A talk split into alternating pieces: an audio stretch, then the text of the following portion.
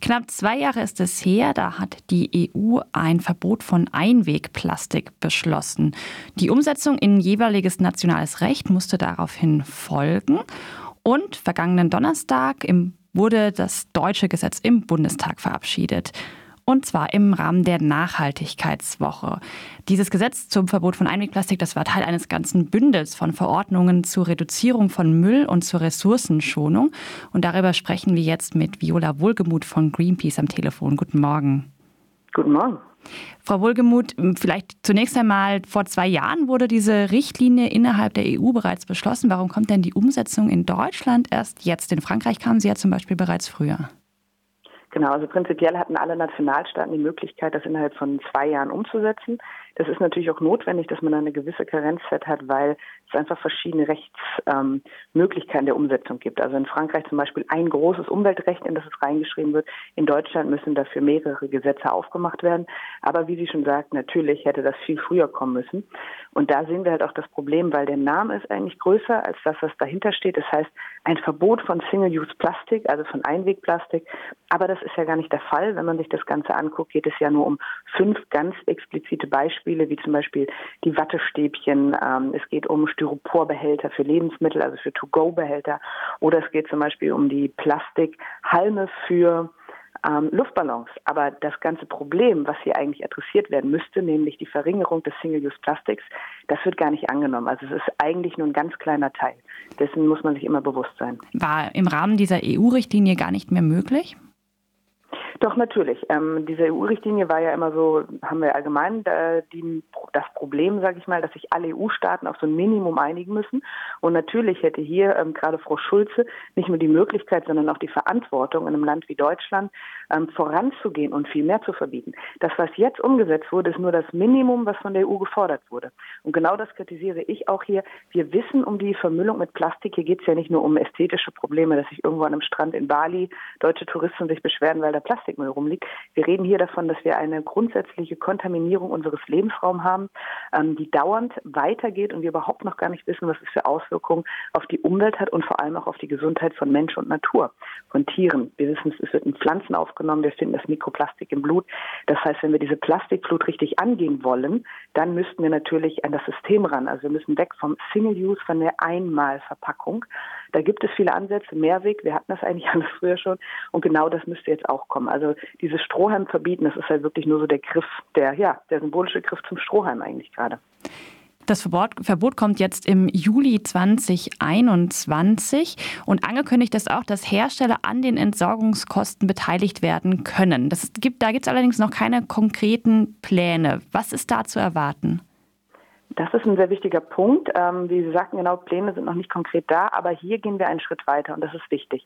Genauso müsste es sein, wenn ich als, also als Verkäuferin, als Händlerin eine Verpackung in den Umlauf bringe, die nachträglich die Gesundheit von Menschen und die Umwelt kontaminiert und gefährdet, dann muss ich auch für diese Entsorgung ähm, mit zur Verantwortung gezogen werden.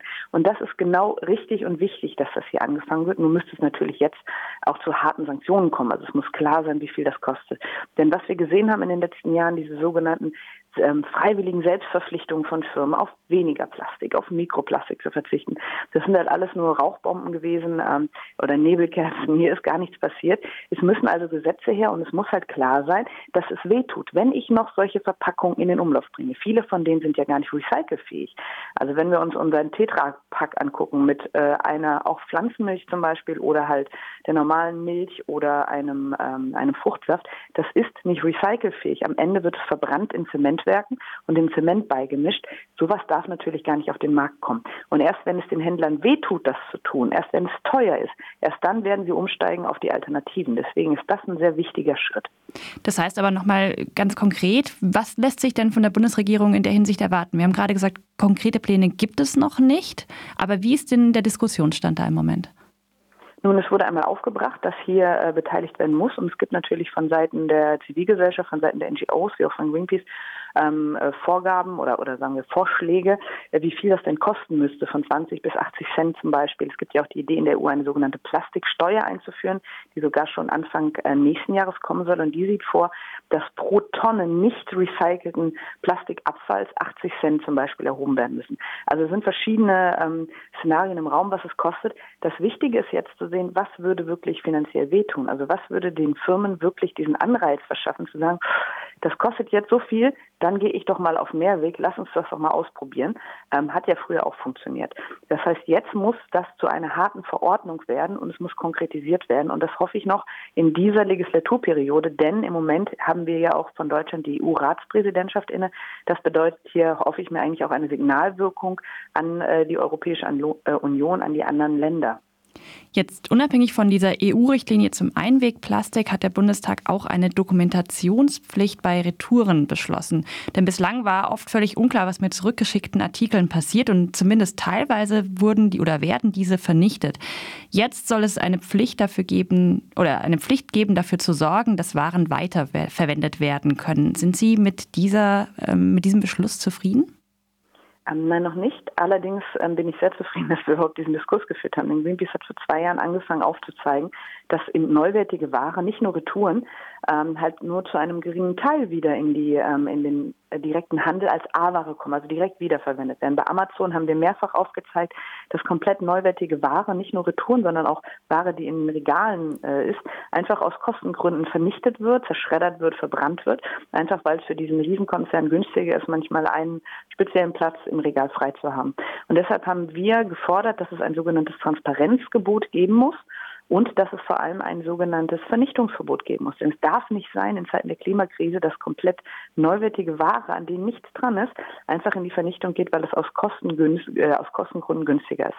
Das hat jetzt Eingang in das sogenannte Kreislaufwirtschaftsgesetz gefunden, also ein großes Gesetz in Deutschland, das sehr viele Umweltthemen ähm, befasst. Diese Novellierung ist am Donnerstag halt auch durch den Bundestag gegangen in der zweiten Lesung.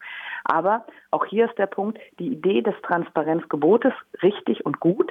Der erste Schritt, das Wichtige Wichtige ist hier, sie ist noch nicht hart. Das ist eine sogenannte Verordnungsermächtigung und die muss jetzt zu einer harten Verordnung aus geführt werden. Und genau da werden wir ganz genau hingucken und auch mitarbeiten in der Öffentlichkeit und ähm, auch einfach nochmal zeigen, wie wichtig es ist. Denn nur wenn die Firmen wirklich verpflichtet werden, auf einer zum Beispiel öffentlichen Plattform ähm, zu belegen, wie viele Produkte denn wirklich in die Vernichtung gehen, wie viel am Ende übrig bleiben, erst dann kann Druck aufgebaut werden. Denn bisher verstecken sie sich einfach hinter dem Deckmantel, wir würden ja gar nichts vernichten, weil niemand bisher klare Zahlen hat. Und wir können immer wieder von NGO-Seite aufzeigen, es wird vernichtet im Riesenmaßstab.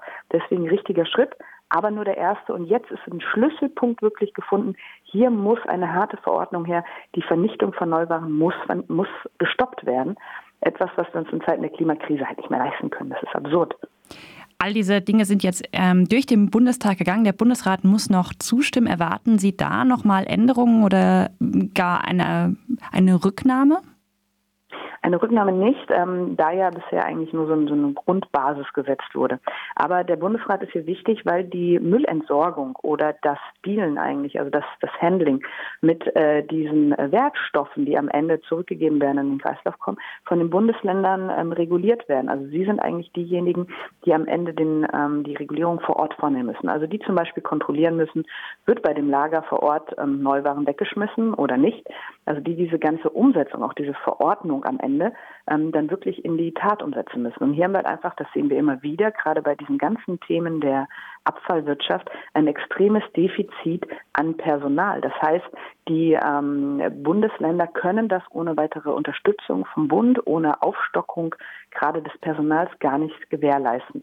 Denn schon seit den 70er Jahren haben wir eigentlich das sogenannte, die Abfallhierarchie in diesem Gesetz, in diesem Kreislaufwirtschaftsgesetz und die besagt eigentlich schon längst, als erstes muss wiederverwendet werden, es muss recycelt werden, es muss wieder in den Kreislauf kommen. Und ganz zum Schluss darf nur irgendwas noch verbrannt werden. Das heißt, wir haben diese Grundlagen schon längst. Es handelt nur keiner danach und es wird nicht geahndet, weil eigentlich auch die Bundesländer viel zu wenig Ressourcen haben, um das umzusetzen. Das bedeutet also, ähm, hier kann durchaus noch was passieren im Bundesrat. Wichtig ist hier, dass halt alle erkennen, dass es halt ein, eine grundsätzliche Veränderung ist, die wir brauchen, um halt in Zeiten des Klimawandels, um in Zeiten der Kontamination unserer Welt, wo die Biodiversität so stark abnimmt wie noch nie zuvor, wir zu einem Systemwandel kommen. Das sagt Viola Wohlgemuth von Greenpeace. Wir haben gesprochen über die Nachhaltigkeitswoche im Bundestag und die unter anderem in diesem Rahmen verabschiedeten Gesetze und Verordnungen. Besten Dank für das Gespräch. Sehr gerne.